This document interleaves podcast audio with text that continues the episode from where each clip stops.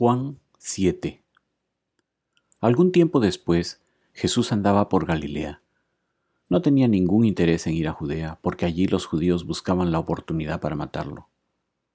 Faltaba poco tiempo para la fiesta judía de los tabernáculos, así que los hermanos de Jesús le dijeron, Deberías salir de aquí e ir a Judea, para que tus discípulos vean las obras que realizas, porque nadie que quiera darse a conocer actúa en secreto ya que haces estas cosas, deja que el mundo te conozca. Lo cierto es que ni siquiera sus hermanos creían en él. Por eso Jesús les dijo, Para ustedes cualquier tiempo es bueno, pero el tiempo mío aún no ha llegado. El mundo no tiene motivos para aborrecerlos. A mí, sin embargo, me aborrece porque yo testifico que sus obras son malas. Suban ustedes a la fiesta. Yo no voy todavía a esta fiesta porque mi tiempo aún no ha llegado. Dicho esto, se quedó en Galilea. Sin embargo, después de que sus hermanos se fueron a la fiesta, fue también él, no públicamente, sino en secreto. Por eso las autoridades judías lo buscaban durante la fiesta y decían, ¿dónde se habrá metido? Entre la multitud corrían muchos rumores acerca de él. Unos decían, es una buena persona. Otros alegaban, no, lo que pasa es que engaña a la gente. Sin embargo, por temor a los judíos nadie hablaba de él abiertamente. Jesús esperó hasta la mitad de la fiesta para subir al templo y comenzar a enseñar.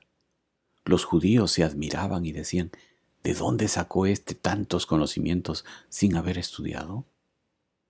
Mi enseñanza no es mía, replicó Jesús, sino del que me envió. El que esté dispuesto a hacer la voluntad de Dios reconocerá si mi enseñanza proviene de Dios o si yo hablo por mi propia cuenta. El que habla por cuenta propia busca su vanagloria.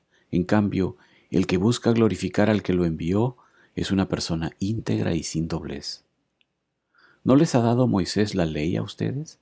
Sin embargo, ninguno de ustedes la cumple. ¿Por qué tratan entonces de matarme? Estás endemoniado, contestó la multitud. ¿Quién quiere matarte?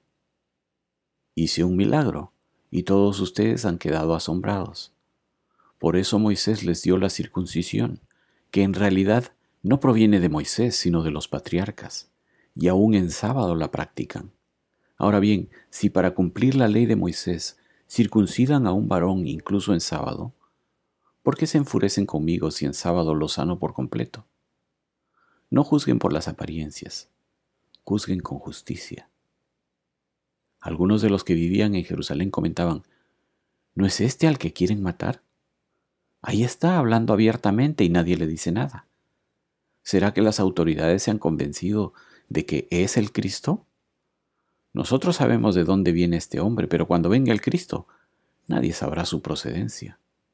Por eso Jesús, que seguía enseñando en el templo, exclamó, Con que ustedes me conocen y saben de dónde vengo, no he venido por mi propia cuenta, sino que me envió uno que es digno de confianza. Ustedes no lo conocen, pero yo sí lo conozco, porque vengo de parte suya, y él mismo me ha enviado. Entonces quisieron arrestarlo, pero nadie le echó mano porque aún no había llegado su hora. Con todo, muchos de entre la multitud creyeron en él y decían, Cuando venga el Cristo, ¿acaso va a hacer más señales que este hombre? Los fariseos oyeron a la multitud que murmuraba estas cosas acerca de él, y junto con los jefes de los sacerdotes mandaron unos guardias del templo para arrestarlo. Voy a estar con ustedes un poco más de tiempo, afirmó Jesús, y luego volveré al que me envió.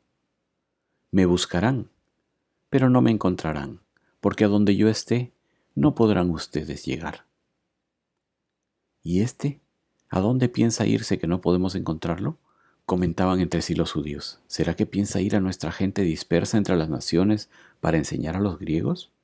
¿Qué quiso decir con eso de que me buscarán pero no me encontrarán y a donde yo esté no podrán ustedes llegar? En el último día, el más solemne de la fiesta, Jesús se puso de pie y exclamó, Si alguno tiene sed, que venga a mí y beba. De aquel que cree en mí, como dice la escritura, brotarán ríos de agua viva. Con esto se refería al espíritu que habrían de recibir más tarde los que creyeran en él. Hasta ese momento, el Espíritu no había sido dado, porque Jesús no había sido glorificado todavía. Al oír sus palabras, algunos de entre la multitud decían, verdaderamente este es el profeta. Otros afirmaban, es el Cristo. Pero otros objetaban, ¿cómo puede el Cristo venir de Galilea?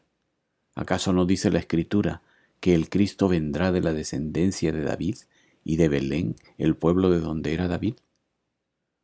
Por causa de Jesús, la gente estaba dividida. Algunos querían arrestarlo, pero nadie le puso las manos de encima. Los guardias del templo volvieron a los jefes de los sacerdotes y a los fariseos, quienes los interrogaron. ¿Se puede saber por qué no lo han traído? Nunca nadie ha hablado como ese hombre, declararon los guardias.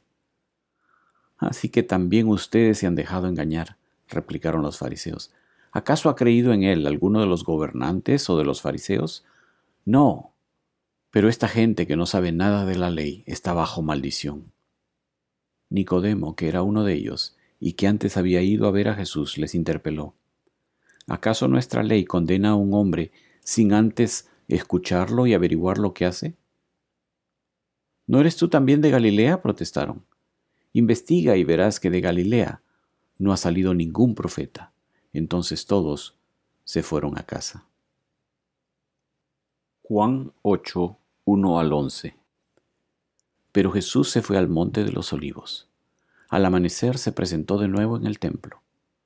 Toda la gente se le acercó y él se sentó a enseñarles.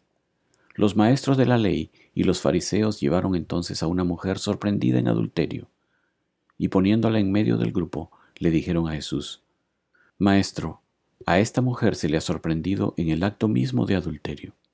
En la ley Moisés nos ordenó apedrear a tales mujeres. ¿Tú qué dices?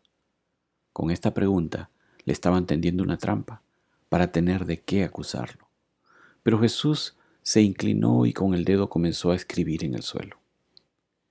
Y como ellos lo acosaban a preguntas, Jesús se incorporó y les dijo, Aquel de ustedes que esté libre de pecado, que tire la primera piedra.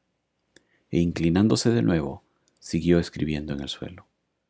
Al oír esto, se fueron retirando uno tras otro, comenzando por los más viejos, hasta dejar a Jesús solo con la mujer que aún seguía allí. Entonces él se incorporó y le preguntó, mujer, ¿Dónde están? ¿Ya nadie te condena? Nadie, Señor. Tampoco yo te condeno.